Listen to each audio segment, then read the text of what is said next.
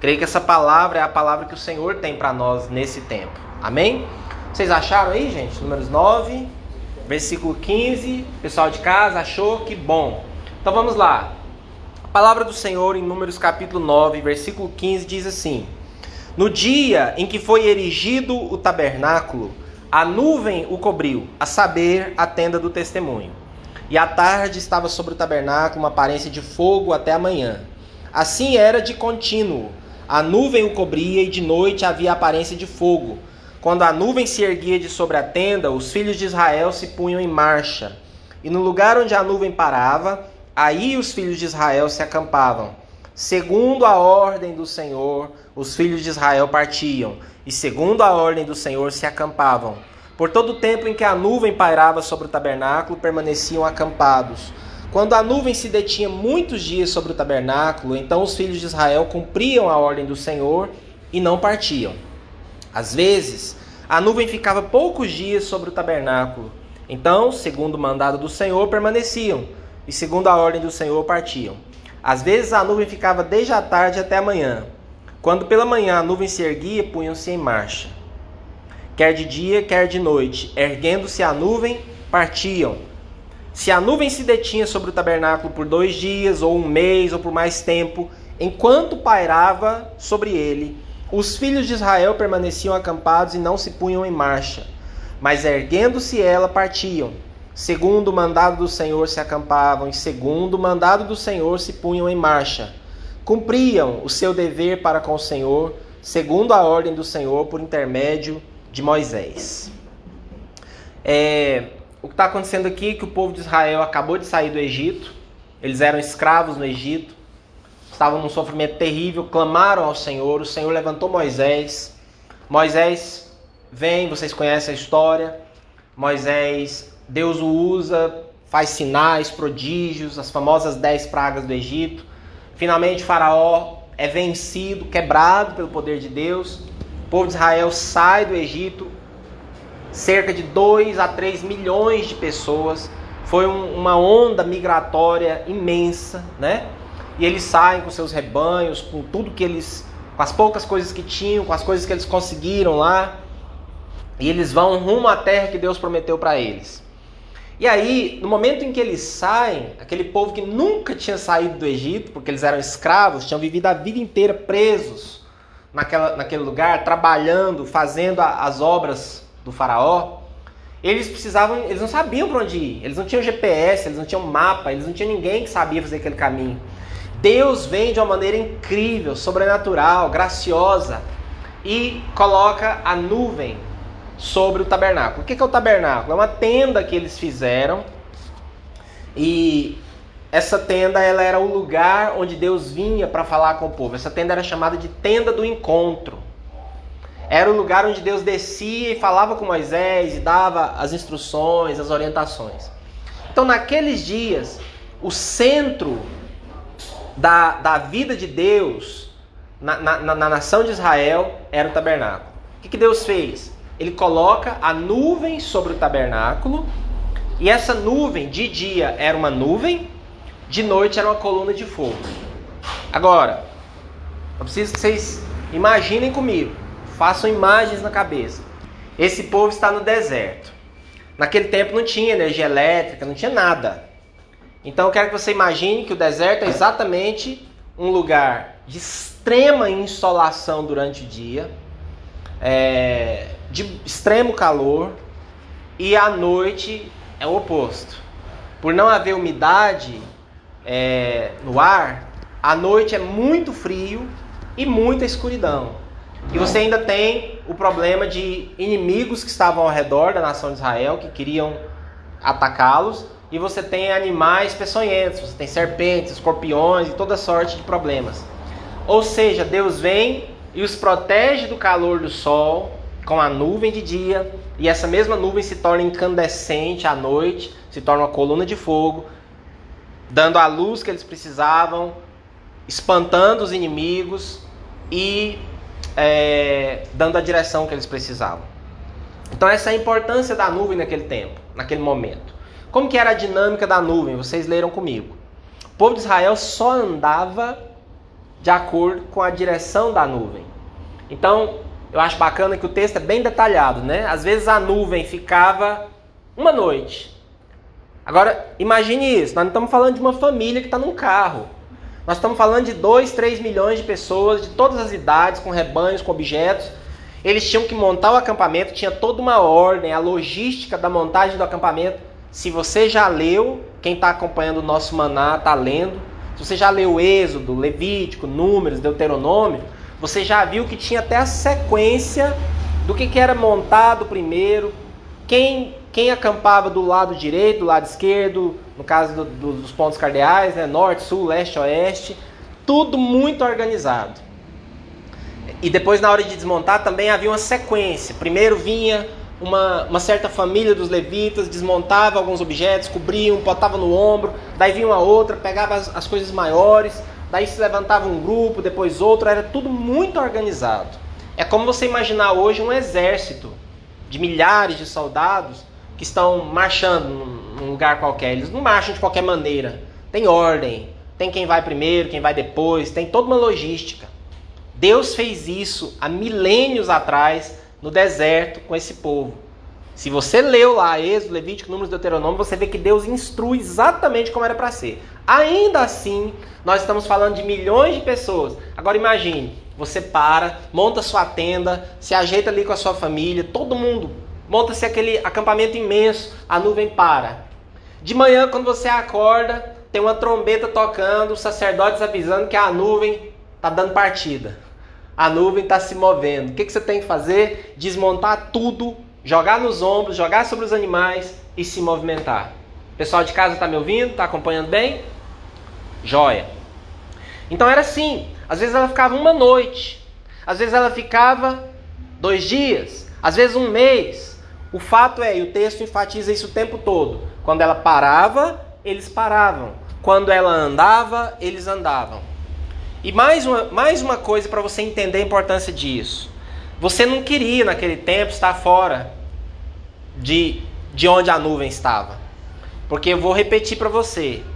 É uma nação de ex-escravos que não sabem nada, que não tem tecnologia, que não tem nada. Eles são uma, uma nação de refugiados em busca de uma terra. Eles são extremamente vulneráveis a tudo. Se você saísse debaixo daquela nuvem, você estava exposto a todos os perigos que eu falei com vocês no início. Você estava exposto ao calor do, do, do sol, aos inimigos, aos animais, a tudo que vinha para atacar. Você se perderia. Nenhum de nós aqui provavelmente nunca atravessou um deserto. Ah, quem já fez isso, né? Se você ler sobre isso, atravessar um deserto é um negócio extremamente perigoso. Se você não tiver os suprimentos, e se você principalmente não souber para onde ir, exatamente onde parar, nos lugares certos para parar, para repousar, se você não estiver muito bem orientado, você não dura dois dias. Existem vários desertos extremamente inóspitos no mundo, e este deserto, eu já li sobre isso, que o povo de Israel atravessou, é um deserto que se você tentar, se você, qualquer um de nós, mesmo que você tiver com a mochila cheia de suprimentos, se você tentar atravessá-lo a pé, você provavelmente vai morrer. Vai se perder, você estará completamente perdido. Então você não quer sair debaixo dessa nuvem. À noite, então, é muito pior. Porque a gente pensa no deserto, a gente pensa no calor, mas à noite as temperaturas muitas vezes caem abaixo de zero. Porque não há umidade do ar para reter temperatura.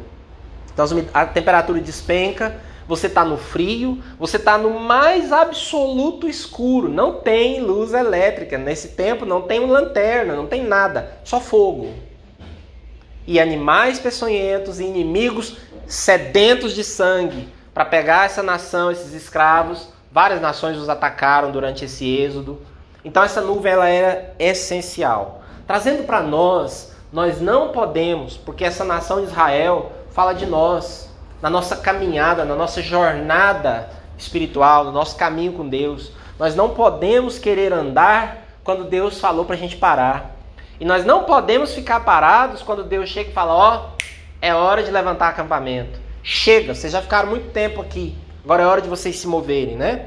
Então, nós paramos quando o Senhor fala para parar e nós andamos quando o Senhor fala para nós andarmos. O que, que a gente tem debaixo da nuvem? Sei que vocês já captaram eu já falei algumas coisas, mas eu quero pontuar agora quatro coisas importantíssimas que nós temos debaixo da nuvem. Primeira, nós temos a presença de Deus. Naquele tempo, nesse contexto que eu li aqui com vocês, se você quisesse ter a presença de Deus, você tinha que estar debaixo da nuvem. Sair de debaixo daquela nuvem era você estar dizendo: Olha, eu não quero a presença de Deus, eu não me importo com a presença de Deus, que Deus está aqui, mas eu decidi que eu quero ir para lá. É claro que hoje nós sabemos que no Novo Testamento o Senhor não está num lugar, num templo, num tabernáculo, ele está dentro de cada um de nós. Então, muitas pessoas às vezes dizem assim: Não, eu carrego o Senhor dentro de mim, onde eu for o Senhor vai. Isso é verdade. Mas também é verdade que você não tem autorização da parte de Deus para mandar no seu próprio nariz, para fazer o que você quiser fazer e achar que Deus está com você. Porque às vezes você vai para caminhos que Deus não queria que você fosse. Às vezes você toma decisões que Deus não queria que você tomasse. E aí vem essa coisa: não, Deus está dentro de mim, onde eu vou, Deus vai. Isso é verdade, mas essa verdade tem que ser equilibrada com a outra verdade que na verdade não. Agora ficou ruim, né? Com a outra verdade que na verdade Vamos falar de novo. Tem que ser equilibrado com o fato de que ah, Deus não tem que ir onde eu vou. Eu tenho que ir onde Deus quer que eu vá. Isso faz toda a diferença. Ele determina o meu caminho, não eu que vou para onde eu quero e falo, Deus, o Senhor vai me abençoar, porque o Senhor está dentro de mim. Então, meus irmãos, a primeira coisa é estar debaixo da nuvem, é você querer estar onde a presença de Deus está. É você querer a presença de Deus na sua vida. É você, como Moisés falou uma vez, Moisés orou e falou: Deus, se o Senhor não for comigo, se a sua presença não estiver comigo, não me faça dar nenhum passo. Deixa eu perguntar uma coisa para os irmãos. Você tem noção da seriedade do que é andar nesse mundo, nesse desertão que a gente peregrina, se a presença de Deus não estiver com você? Você ousa desprezar, desdenhar, preterir a presença de Deus, você percebe que o Senhor nos livra diariamente de laços de morte, de, de, de ataques do inimigo, coisas que às vezes você percebe, puxa, hoje Deus me livrou, eu tenho uma história para contar aqui, irmãos. Mas quantas vezes Deus te livra de coisas que você nem fica sabendo? Então a presença de Deus é a primeira coisa. Debaixo daquela nuvem, eles sabiam, Deus está aqui conosco ter a presença de Deus conosco é a coisa mais importante nessa vida. Segunda coisa, a palavra de Deus. Se você queria, se você quisesse ouvir a voz de Deus naqueles dias, você precisava estar ali, porque Deus estava falando naquele lugar. Lá naquela tenda era onde Deus falava. Nós precisamos entender que estar debaixo da nuvem significa estar no lugar onde Deus está falando, alinhado com a voz de Deus, sensíveis à voz de Deus. Estar debaixo da nuvem é estar sensíveis, ouvindo a voz do Senhor. Terceira coisa que a, e a voz de Deus, ela traz direção. Quando você ouve a voz do Senhor, ela te diz para onde ir, para onde não ir, o que fazer, o que não fazer. Terceira coisa, provisão de Deus. Debaixo da nuvem é que havia o maná, né? A gente tem o nosso maná diariamente, que é o o devocional que eu envio para vocês todo dia de manhã por WhatsApp. E nós estamos lendo a Bíblia toda, um capítulo por dia. Estamos em Deuteronômio, hoje foi Deuteronômio. Alguém sabe? Quero ouvir. Aqui, lá em casa. Qual foi o de hoje, gente? 26. 26. Obrigado. Isso mesmo. Deuteronômio 26. Por que, que a gente deu o nome nesse nosso devocional de maná? Porque exatamente ah, o que acontecia debaixo da nuvem, todos os dias de manhã, é, o povo de Israel se levantava e havia um alimento sobrenatural que Deus mandava para eles e eles iam e recolhiam aquilo. E essa é mais uma daquelas histórias da Bíblia que a gente de vez em quando escuta as explicações, né? Pessoas que vendem, não, isso é um fenômeno, não sei o que, isso é uma resina de uma planta. Isso eu já ouvi que isso era as fezes de um animal, que não sei o que tanta coisa. Que seja, que seja o que for. O fato, o fato é que seja lá o que, aliás, pessoal, a pergunta sobre o maná, o que, que era o maná? Se você já se perguntou isso, o que era o maná? Bom, o que a Bíblia diz é que o maná era uma comida que Deus mandava todo dia de manhã. A Bíblia diz que tinha uma aparência peculiar, tinha um gosto peculiar, mas ela não dá mais detalhes. E a própria palavra maná, está escrito na Bíblia, significa: o que é isso? A palavra maná é isso. A palavra maná é uma pergunta. O que é isso? Dá até para você imaginar uma conversa, né? Alguém chegando e falando: O que é isso? Você, o que é isso? O que é isso? O que é isso? Entendeu? Porque a palavra maná é o que é isso? Nem eles sabiam. E nós vamos querer aqui agora arrumar explicações para isso? Eu não sei o que é o maná. Eu sei que é uma coisa que Deus mandava. O maná é a expressão do amor, do carinho de Deus. Olha para mim, vocês estão aqui, vocês estão em casa. É, não sei se você já teve a experiência de passar um tempo muito difícil na sua vida. É, um tempo de aperto financeiro. E, e quando passa, você olha para trás, e eu tenho algumas histórias dessas para contar, e você olha e fala assim: Eu não sei como que eu passei aquele tempo. Sabe, quando alguém te pergunta assim: Como é que você fez para pagar suas contas naquele ano, naquele momento da sua vida, assim? E você fala: Eu não sei. O que eu sei é que eu passei. Paguei minhas contas, honrei meus compromissos. Posso ter perdido luxos, alguns prazeres, algumas coisas, padrão de vida abaixo às vezes em alguns momentos, mas as minhas necessidades foram supridas. Se você está vivo aqui hoje, significa que você venceu até hoje todos os piores dias da sua vida. Sabe aquele dia que chega no meio do dia e você fala: Meu Deus do céu, hoje é o pior dia da minha vida. Você já deve ter dito isso vários dias da sua vida e você sobreviveu a todos. Você está aqui hoje. Amém, pessoal? Então, amém, dona Luzia? Estou vendo a dona Luzia ali no cantinho, ó. É, você sobreviveu a todos os piores dias da sua vida. Você nunca ficou sem comer. Se ficou, não foi o suficiente para morrer. Você sempre teve roupa, calçado, alimento. Você está aqui hoje. Por quê? Porque Deus supriu você. Esse povo no deserto, é, durante todos os 40 anos que eles peregrinaram no deserto, Deus mandou diariamente. Sabe quando o maná parou? No dia que eles entraram na terra prometida, conquistaram a terra, começaram a comer a, os frutos da terra. Chegaram no lugar onde tinha comida.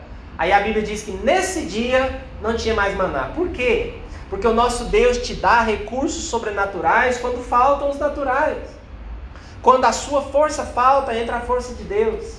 Quando você não tem de onde tirar, Deus vem e supre. Quando os seus recursos acabam, Deus te dá um recurso que você não sabia que existia. Deus deu essa comida sobrenatural por 40 anos. E não só a comida. As, algumas pessoas se esquecem que não foi só o pão que caía do céu. O que é isso? Mas também a Bíblia diz que as suas roupas não se envelheceram, os seus calçados não se gastaram.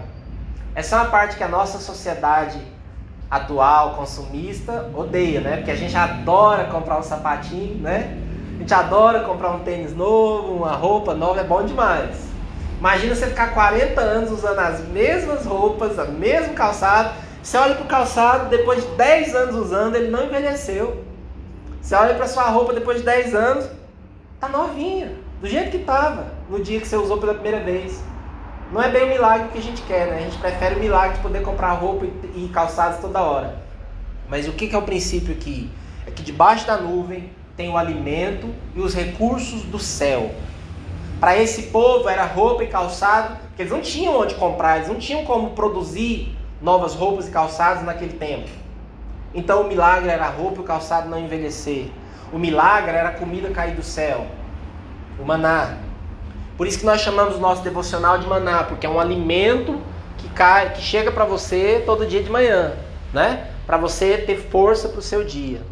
E tem um monte de coisas nessa história que é fantástico, mas eu quero ser objetivo rápido aqui. Debaixo da nuvem você tem a presença, a palavra e a provisão de Deus. Então, irmãos e irmãs, eu quero, eu quero fechar esse ponto te dizendo o seguinte: Presta atenção.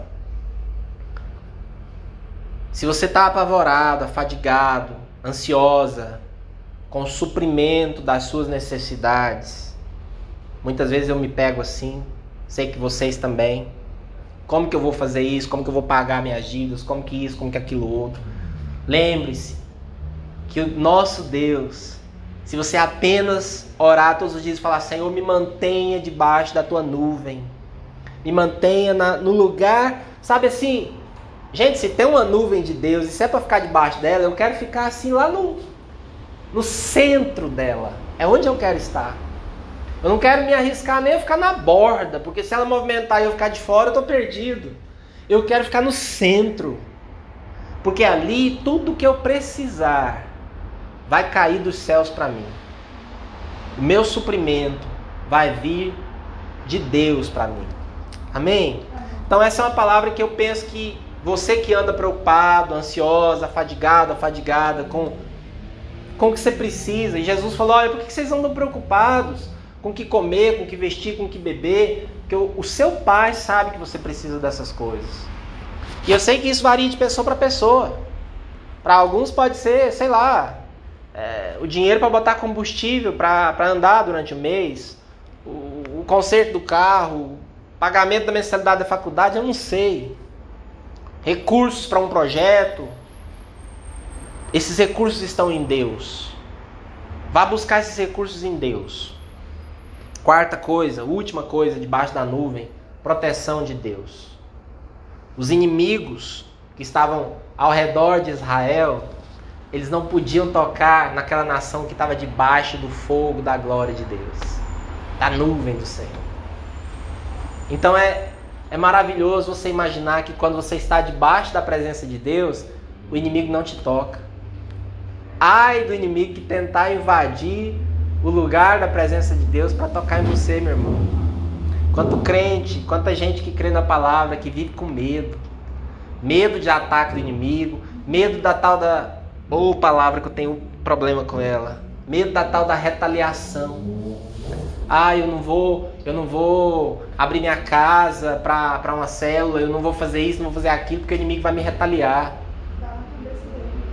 Como assim? Não é você que vai enfrentar o inimigo, é o seu Deus é o Deus que, que é infinitamente maior que o nosso inimigo. Nós não temos que ter medo de ataque nenhum. Ah, não sei quem lançou uma maldição sobre mim. Ah, não sei quem fez uma macumba. Pelo amor de Deus. Você serve ao Senhor do universo. Se você está debaixo da nuvem, a palavra do Senhor diz que não há arma forjada contra você que vai prosperar. Então, é isso que a nuvem significa. E esse é o principal texto que nós temos na palavra. Eu amo esse texto, faz muitos anos que esse texto fala muito ao meu coração. Mas tem mais outros dois textos na Bíblia que eu vou citar rapidamente, é, que falam de nuvem e que eu quero falar aqui hoje.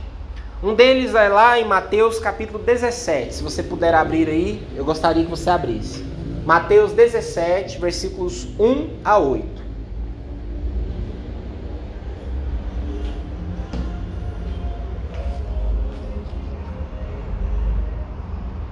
Mateus 17, versículos 1 a 8. Diz assim: Seis dias depois, Jesus tomou consigo Pedro, Tiago e João, irmão de Tiago, e os levou em particular a um alto monte.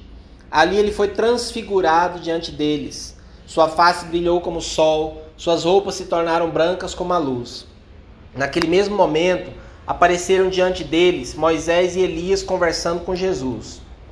É importante que você entenda que isso aqui não tem nada a ver com, com reencarnação ou fantasma coisa parecida.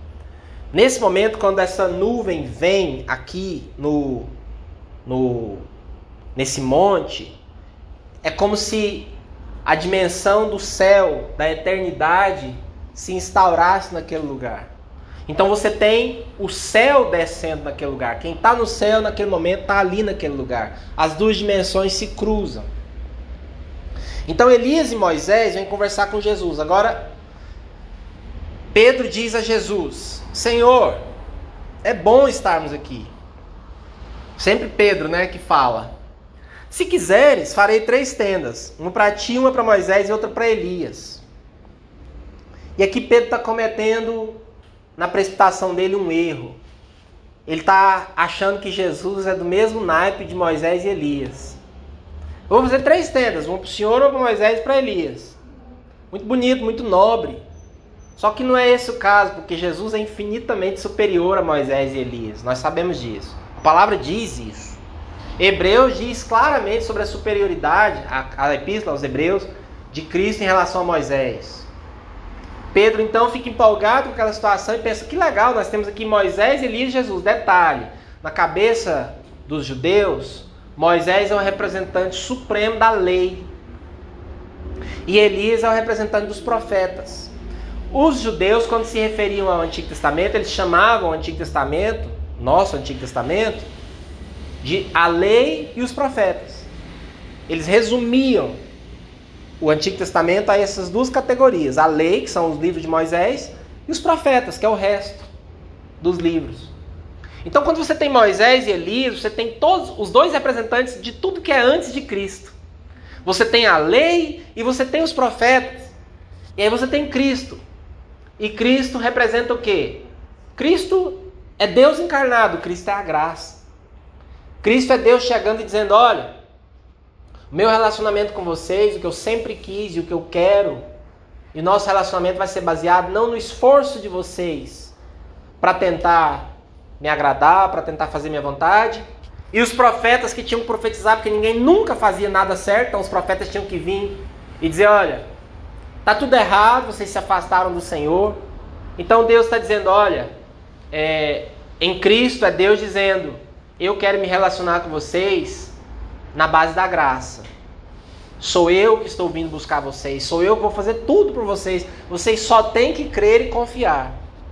Então, enquanto Pedro ainda está falando esse negócio, bonitinho, bem intencionado, mas errado, uma nuvem resplandecente, brilhante, incandescente os envolveu, e dela saiu uma voz que dizia: Este é o meu filho amado, em quem me agrada. Essa é a segunda vez que Deus fala isso de Jesus.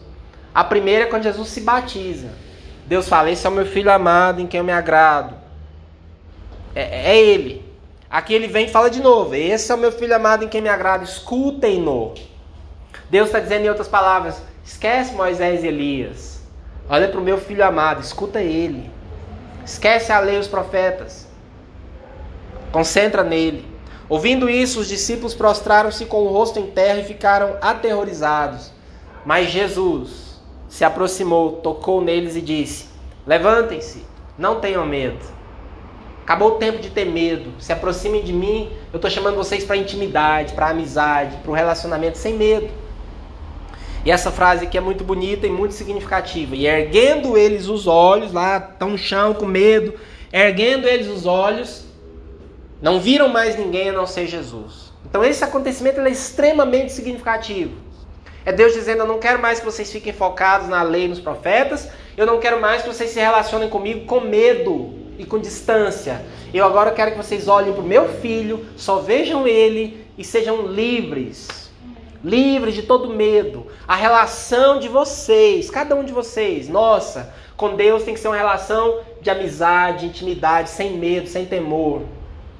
Porque nós estamos nos relacionando com Jesus, Deus encarnado, a graça. Há outro texto, outro terceiro e último texto que eu quero falar aqui hoje que faz referência a essa questão da nuvem não vou ler, é 1 Reis capítulo 18, versículos 41, 46 a 46, que nos conta aquela história de Elias orando para que chovesse sobre a terra. Ah, hoje nós cantamos isso, né? Nós pedimos, Deus faz chover sobre nós.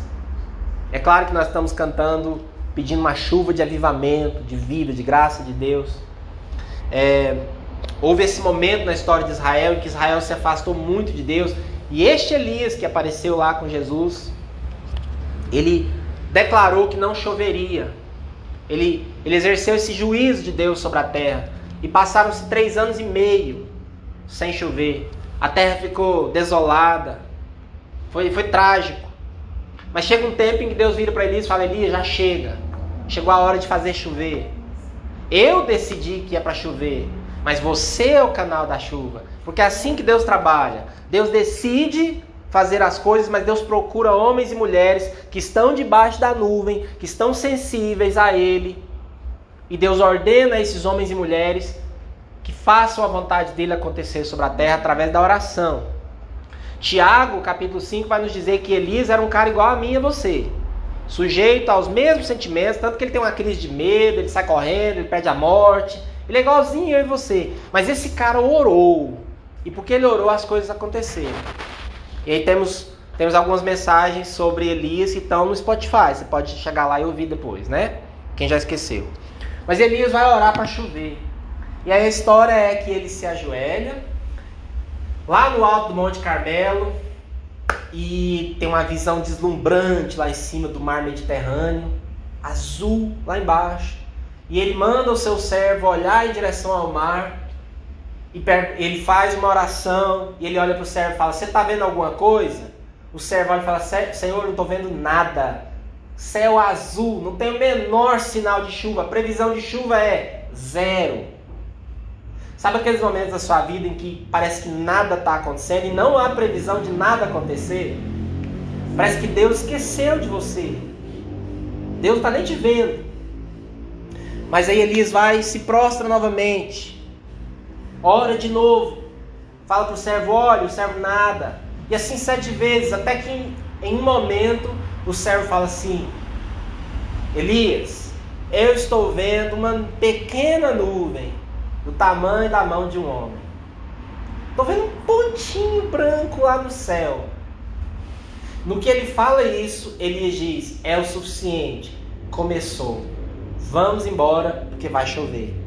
E Elias vira para Acabe, o símbolo de rei ímpio, de rei que, que não temia ao Senhor, casado com Jezabel, a mulher que virou símbolo do capeta na Bíblia. A mulher que era terrível. Essa Jezabel vai aparecer lá em Apocalipse, como uma espécie de demônio que está influenciando a igreja. Ela era terrível.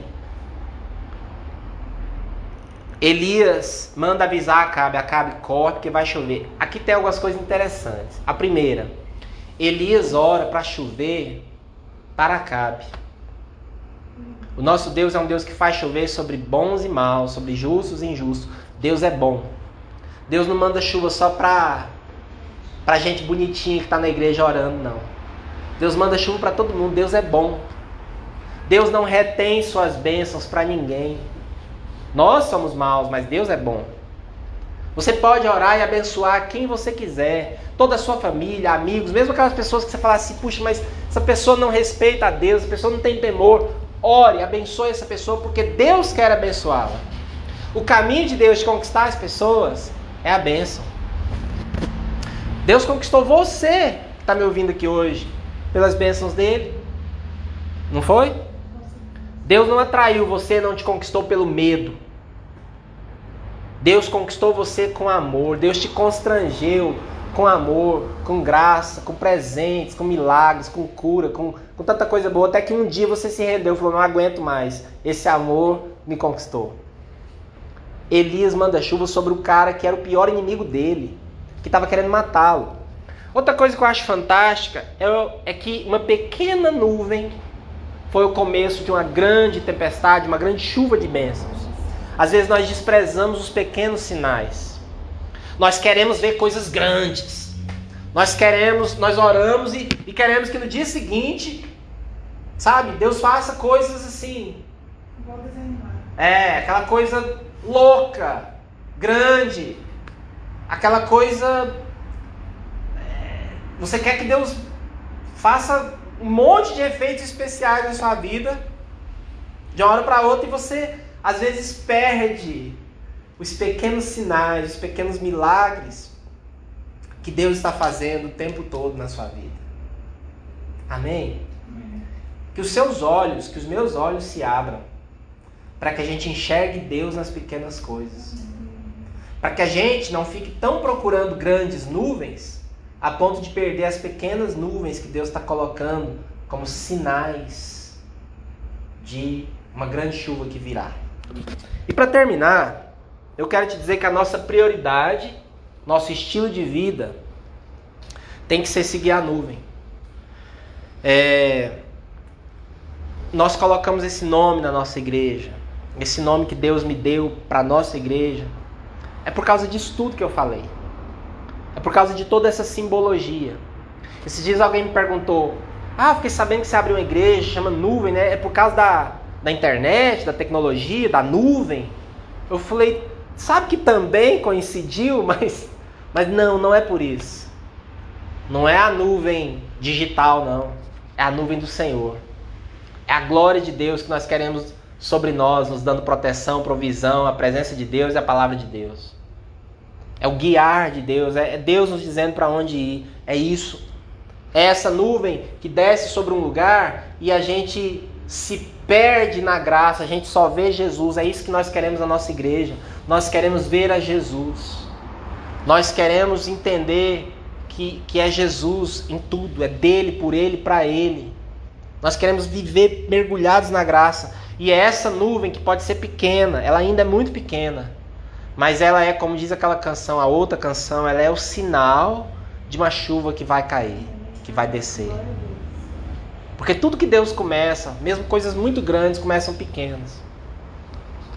Então nós colocamos esse, esse nome porque nós somos esses peregrinos, assim como o povo de Israel era. Nós estamos vagando sobre a terra, andando sobre a terra como peregrinos. Aqui não é o nosso lugar, nosso lugar é o céu. E a, a revelação que está aqui, gente, que eu quero trazer para vocês é: se estamos debaixo da nuvem, ninguém, ninguém é melhor do que ninguém. Não importa em que ponto da sua caminhada espiritual você está. Talvez tenha pessoas me ouvindo que nem têm muito entendimento sobre coisas da espiritualidade, do relacionamento com Deus. Isso não importa. Não importa se você caminha com Deus há décadas, se você é um dinossauro da fé, né? Ou se você é um recém-chegado, alguém que está tentando entender o que está acontecendo, isso não importa. O que importa é que você esteja debaixo da nuvem de Deus. É claro que quando eu falo isso, eu não estou falando que você tem que estar na nossa igreja. Eu só estou dizendo que o nosso nome expressa este desejo de sermos pessoas assim, que estão debaixo dessa presença, que são guiados na nossa caminhada por Deus.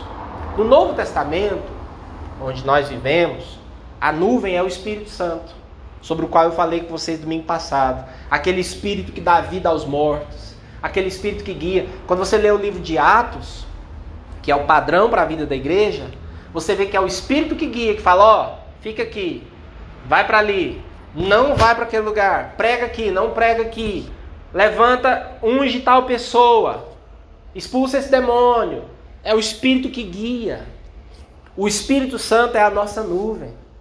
Se você quer a presença, a palavra, a provisão e a proteção de Deus, você precisa do Espírito. Porque você pode estar pensando, que nuvem que é essa? Onde é que eu acho? É o Espírito Santo que está dentro de você pela fé em Cristo. É você deixar Ele ser Senhor da sua vida. É você falar, Espírito Santo, eu não quero mais que você seja o Deus esquecido. Tem um livro com esse título, O Deus Esquecido. Porque nós falamos tanto de Deus, do Pai, falamos muito de Jesus, e mal nos lembramos do Espírito Santo. Mal nos lembramos que Jesus falou: olha, vocês não vão ficar sozinhos. Eu vou enviar o Consolador, o Espírito que vai morar dentro de vocês, vai fazer o quê? Aí Jesus fala o que o Espírito Santo faria. Está fazendo por nós hoje. Vai ensinar todas as coisas a vocês. Quando você não souber o que fazer, estiver perdido, em dúvida, ore, pergunte ao Espírito Santo. Vai consolar vocês quando vocês estiverem tristes. Vai colocar a palavra nos seus lábios para você falar, para você testemunhar. Vai te dar poder para curar os enfermos, para expulsar os demônios, para ressuscitar os mortos. Tudo é o Espírito. Jesus mandou esse presente para nós e nós nos esquecemos dele. Nós somos como pessoas lá do Velho Testamento que, não, não estou preocupado com essa nuvem, não, eu vou por aqui. Eu vou andar sozinho. Você não tem que andar sozinho, você tem uma nuvem para te guiar. Da mesma forma, hoje, a nossa nuvem é o Espírito Santo. Você não está sozinho. O Espírito Santo é tudo para te guiar. Eu quero te desafiar. Eu fiz esse desafio semana passada e faço agora. Entre numa nova intimidade com o Espírito Santo. Peça a Ele para guiar você. Peça a Ele para te ensinar no seu trabalho. Você está sofrendo no seu trabalho. Peça a Ele para te dar estratégias, sabedoria. Como Ele deu para Daniel. Como Ele deu para Neemias, para tantos outros que trabalhavam é, em lugares difíceis, desafiadores. O Espírito Santo é o poder de Deus em nós e através de nós ele é a nossa nuvem. Existe uma nuvem para mim e para você.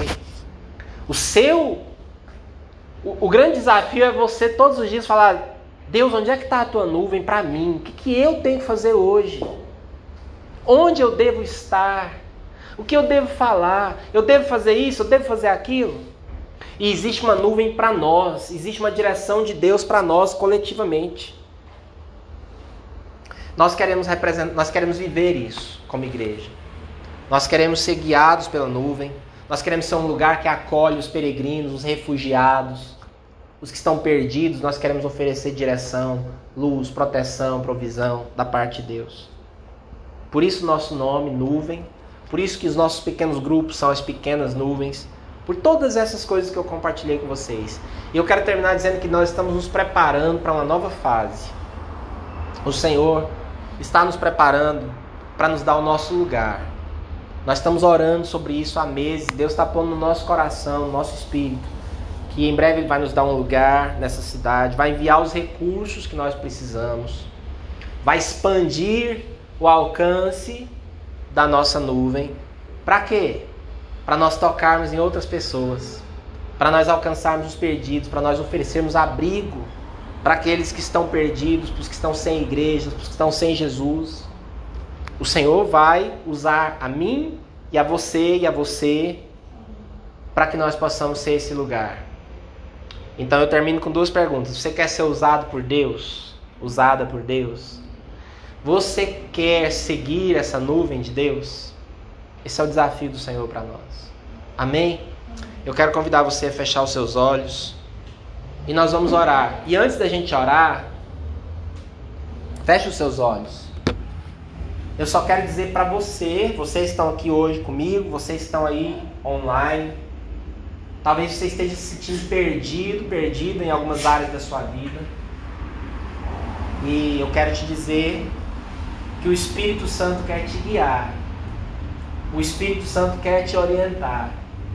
Você não está sozinho. A nuvem de Deus está disponível para te dar a presença, a palavra, a proteção e a provisão de Deus. Você não está só no deserto. O Senhor está com você.